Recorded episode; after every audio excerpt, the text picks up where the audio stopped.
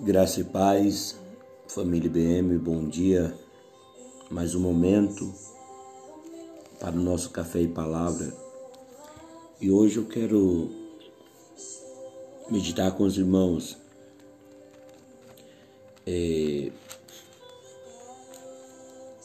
lá em Mateus capítulo 16, versículo 24. Então disse Jesus aos seus discípulos: Se alguém quiser vir após mim, renuncie-se a si mesmo, tome sobre si a sua cruz e siga-me. Porque aquele que quiser salvar a sua vida, perdê-la-á. E quem perder a sua vida por amor de mim, achá-la-á.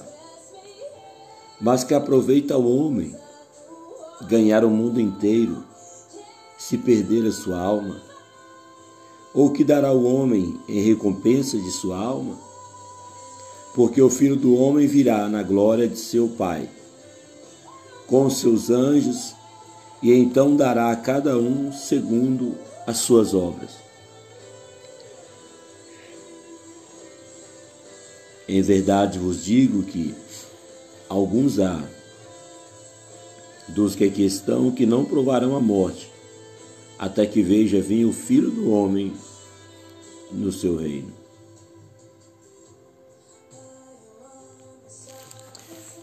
Irmãos, aqui Jesus ele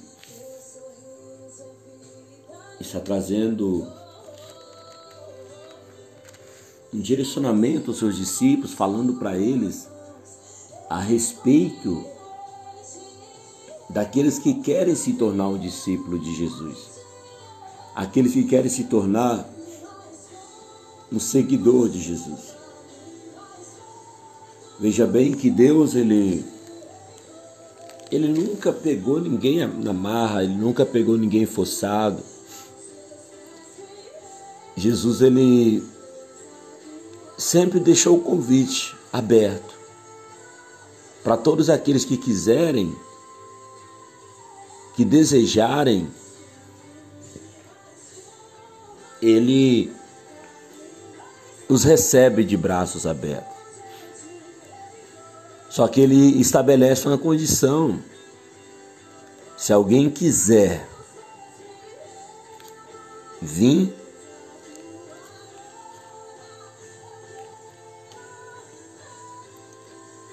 após mim, ou seja, a palavra é se alguém quiser.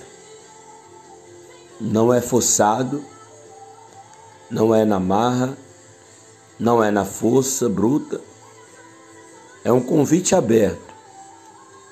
É um convite que ele lança a toda a humanidade, a todos os homens, dizendo: se você quiser, vinha após mim tem uma cruz ainda para carregar. Veja bem, irmãos, que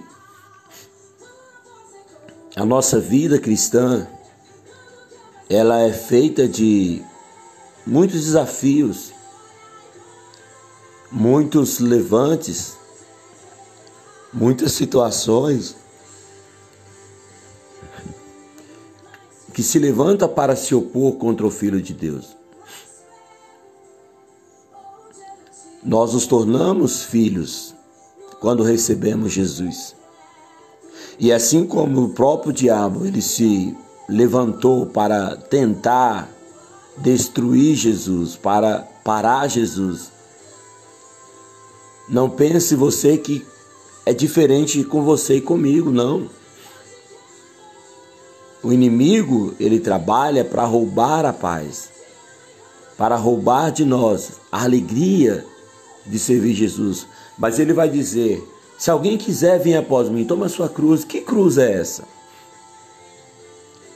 Não literalmente uma cruz como a cruz que Jesus carregou.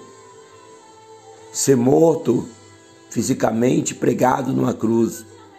Essa cruz fala, irmãos, dos desafios Essa cruz fala das afrontas, essa cruz fala das dores que nos causam por ser discípulos de Jesus. Só que para nós é uma honra. Os discípulos, os apóstolos, em Atos capítulo 5, é, você vai ver eles jubilando, eles festejando. Por quê? Porque receberam o Espírito Santo? Porque foram aplaudidos por multidões? Não. Eles jubilavam por ser achados dignos de sofrer pelo nome de Jesus. Eles se achavam alegres por serem dignos de morrer como Jesus morreu por eles. Olha para você ver a gratidão no coração daqueles homens. Olha para você ver a alegria e a perseverança, a convicção que eles tinham de servir Jesus. Nós precisamos ser tomados por essa mesma alegria. Cada situação nós sabemos que nós estamos indo após Jesus, Ele foi na nossa frente, Ele está na nossa frente, nos guiando, nos retirando, nos, nos guiando e nos conduzindo. Por isso que ele diz: tem bom ânimo, filhos.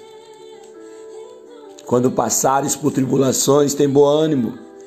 Quando passarem por lutas, tem bom ânimo. Eu venci. E vou te ajudar a vencer. Jesus ele enfrentou o martírio sozinho. Ele enfrentou o caminho do Gólgota, do Calvário sozinho. Mas ele não, não deixa eu e você estar sozinho. Ele passou por aquele caminho, pela via dolorosa, arrastando aquele madeiro sozinho, porque até o Deus o desampara naquele momento por causa do processo que ele teria que viver para restaurar a humanidade.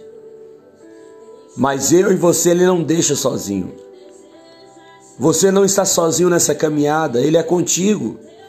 Por isso que ele diz: quem quiser vir após mim, tome a sua cruz e siga-me. Renuncie-se, porque muitas vezes a nossa carne, a nossa vontade, ela quer que nós deixemos a Cristo, mas não vamos deixar. E como os discípulos, olha para você ver o capítulo 9, capítulo 5, versículo 41. Retiraram-se, pois, da presença do conselho, regozijando-se de terem sido julgados dignos de padecer afronta pelo nome de Jesus. E todos os dias no templo e nas casas não cessavam de ensinar e de anunciar a Cristo. Olha para você ver a atitude desses homens. As afrontas, as perseguições não os fizeram parar, pelo contrário, impulsionaram eles a cada dia avançar mais com o Senhor. E todo dia de casa em casa, eles iam ensinando no templo, ensinando o evangelho do reino de Deus. Esse é o meu papel, é o teu papel. Pregar a tempo e a fora de tempo, porque em breve Jesus estará voltando e ele recompensará cada um, cada um. Olha para você ver o versículo 27. Porque o filho do homem virá na sua glória do seu Pai, com seus anjos, então dará a cada um segundo as suas obras. Que nossas obras sejam dignas,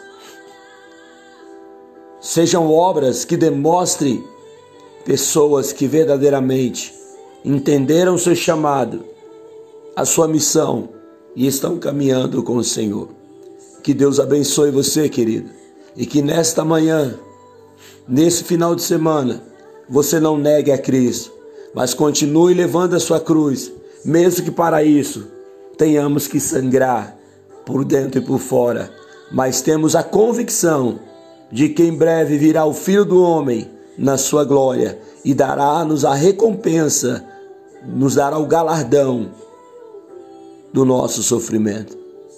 Meu Deus e meu Pai, nesta manhã eu clamo, eu suplico ao Senhor, eu intercedo ao Senhor, meu Pai, pela vida dos meus irmãos, pela vida do teu povo, pela vida da tua igreja. Meu Deus, nós sabemos que o inimigo ele se levanta lançando afrontas, mas nós cremos, meu Deus, que o Senhor está conosco. O Senhor vai conosco pela via dolorosa. O Senhor vai conosco, meu Pai. Essa é a nossa convicção de que não estamos sozinhos. A tua mão está conosco. Pai, nos encoraja, nos ajude, nos fortaleça, nos ensina a andar, ó Pai. Andar, Senhor, crendo e confiando na nossa vitória em Cristo Jesus. Abençoe a família IBM, a família toda, abençoe a todos, meu Pai. Amigos, simpatizantes, familiares, abençoe, ó Pai. Em nome de Jesus, para a glória de Deus Pai. Amém.